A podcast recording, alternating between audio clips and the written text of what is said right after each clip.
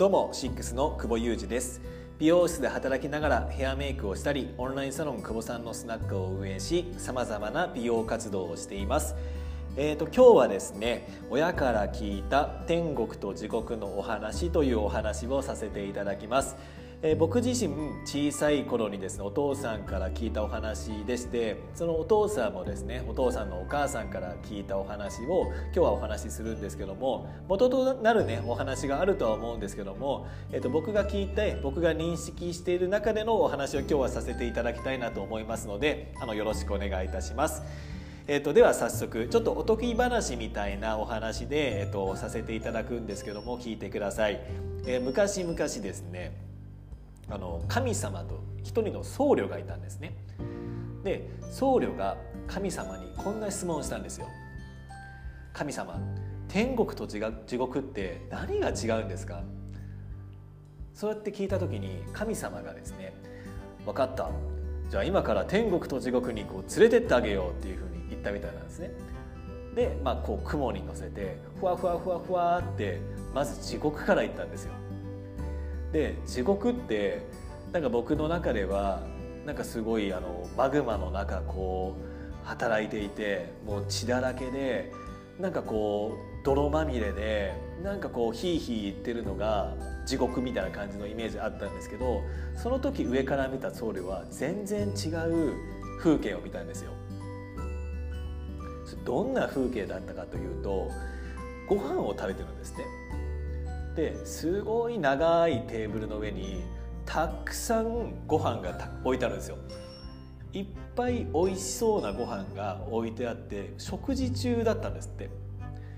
地獄でも食事あるんだって僕は思ったんですけどすごい豪華で美味しそうな食事が並んでいるんですけどもよく見てみるとその地獄にいるご飯を食べようとしてる人たちはすごいガリガリなんですよ。すっごいガリガリでみんななんかもう飢え死にしそうなんですって。であの痩せこけてしかもなんかイライラしてもう気性を荒げてそういう人たちが目の前に広がってたんですよ。でなんでこんな豪華な食事があるのにこうなってるんだろうって見たらもう手元にある箸がですねめちゃくちゃ長いんですよ。地獄にいる人たちの箸って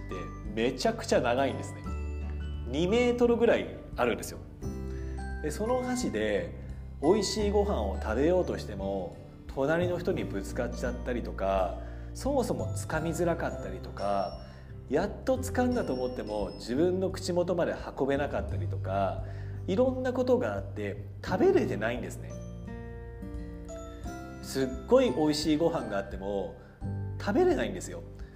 なので地獄にいる人たちはどんどんどんどん痩せこけてどんどんどんどんイライラしてどんどんどんどんやっぱこう争い事が始まっていく様子を上から僧侶が見てたんですね。これが地獄だって神様が言うんですよ。じゃあ次は天国を見せようって言ってふわふわふわって雲をこう渡ってですね雲で移動して上からじゃあこれが天国だって言って。で僧侶はそこを見たんですよそしたらですね同じような景色が広がってるんですってすっごいでっかいテーブルにめちゃくちゃ美味しそうなご飯がたくさん置いてあってもうあのー、すごい量なんですよで時刻と変わらない量でだけどそこにいる人たちを見たらみんなふくよかでみんな嬉しそうで楽しそうですごく笑顔がこぼれてたんですって。あやっぱり天国の人は食べれるんだ。じゃあやっぱ箸が違うんですよ。地獄はやっぱ食べれないよね。やっぱ天国はちゃんとした箸渡されてるんだと思って手元を見たら同じ2メートルぐらいある箸で食べてるんですって。あれなんで地獄と一緒じゃん。テーブルの上にはすごい美味しそうなご飯が広がっていて量も十分味も申し分ない。むしろ一緒のご飯をしかも一緒の箸で食べてるのになんで地獄の人たちはガリガリでまあそのイライラしてなんでこの天国の人たちはこんな幸せそうでふくよかなんだろうっていうふうに見てたんですって。そしたらですね気づいたことがあって地獄の人たちはやっぱり2メートルの箸なんで隣の人とぶつかったり食べづらかったりしてもう自分がお腹空いてるからお腹ペコペコだからもう目の前にお、ね、豪華な食事が広がってるので本当に食べたいんだけど食べれないんですよ。だけど天国にいる人たちって自分はお腹ペコペコな時に食べさせてもらってるんですって。その長い箸で取ってあげて隣の人に隣の人の口元にですね運んであげてるんですよ。で「ありがとう」じゃあ次君の番だね」って言って隣の人にご飯を食べさせてあげてるんですよ。向かいのいる人に食べさせてあげてるんですご飯を。そうやって隣にいる人とか周りにいる人を幸せにして自分もその代わり幸せになっていくっていうのが天国なんですね。かたや一方地獄っていうのは自分のことしか考えられないで自分の本当身の回りのことしか考えられない人っていうのが地獄なんですよ。なんかこれを僕小さい時に聞いたことがあってなんかこの去年のね、まあ、3月4月ぐらいコロナ禍になっていろんなねあのトイレットペーパーがなかったりとかマスクがなかったりとか、まあ、いろんなものが足んなくなった時にふと思い出したんですよこの話を。でちょっと落ち着いた頃に、まあ、親とちょっと話す機会があってこういう話ってなかったっけっていうふうに聞いた時に改めてその話をしてもらってですねああやっぱそういうことなんだなっていうふうに思ったんですよ。なんかこれっておとぎ話でも何でもなく現代社会の結構現れだなっていうところもやっぱ自分の中ではすごい感じてですねだからトイレットペーパーも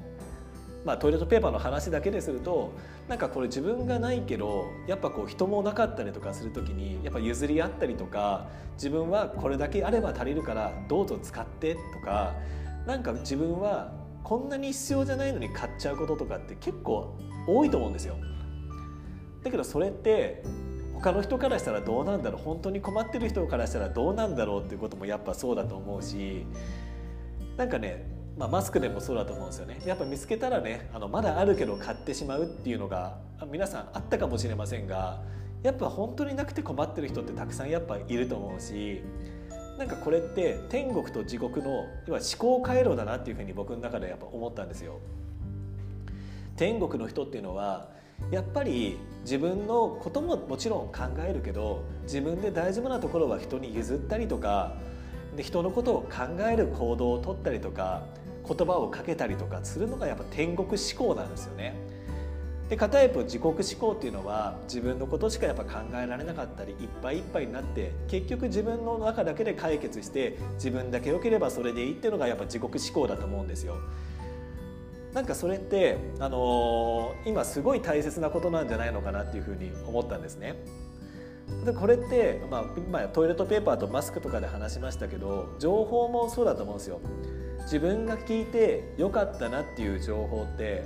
先日ねあの違う回でお話しした「情報というご飯っていうお話をねあの聞いていただきたいなと思うんですけどもそこでもお伝えしたんですけども自分が知っていいなって思うことをちゃんと人に伝えていくことが自分の周りの環境を良くすることだと思うんですね。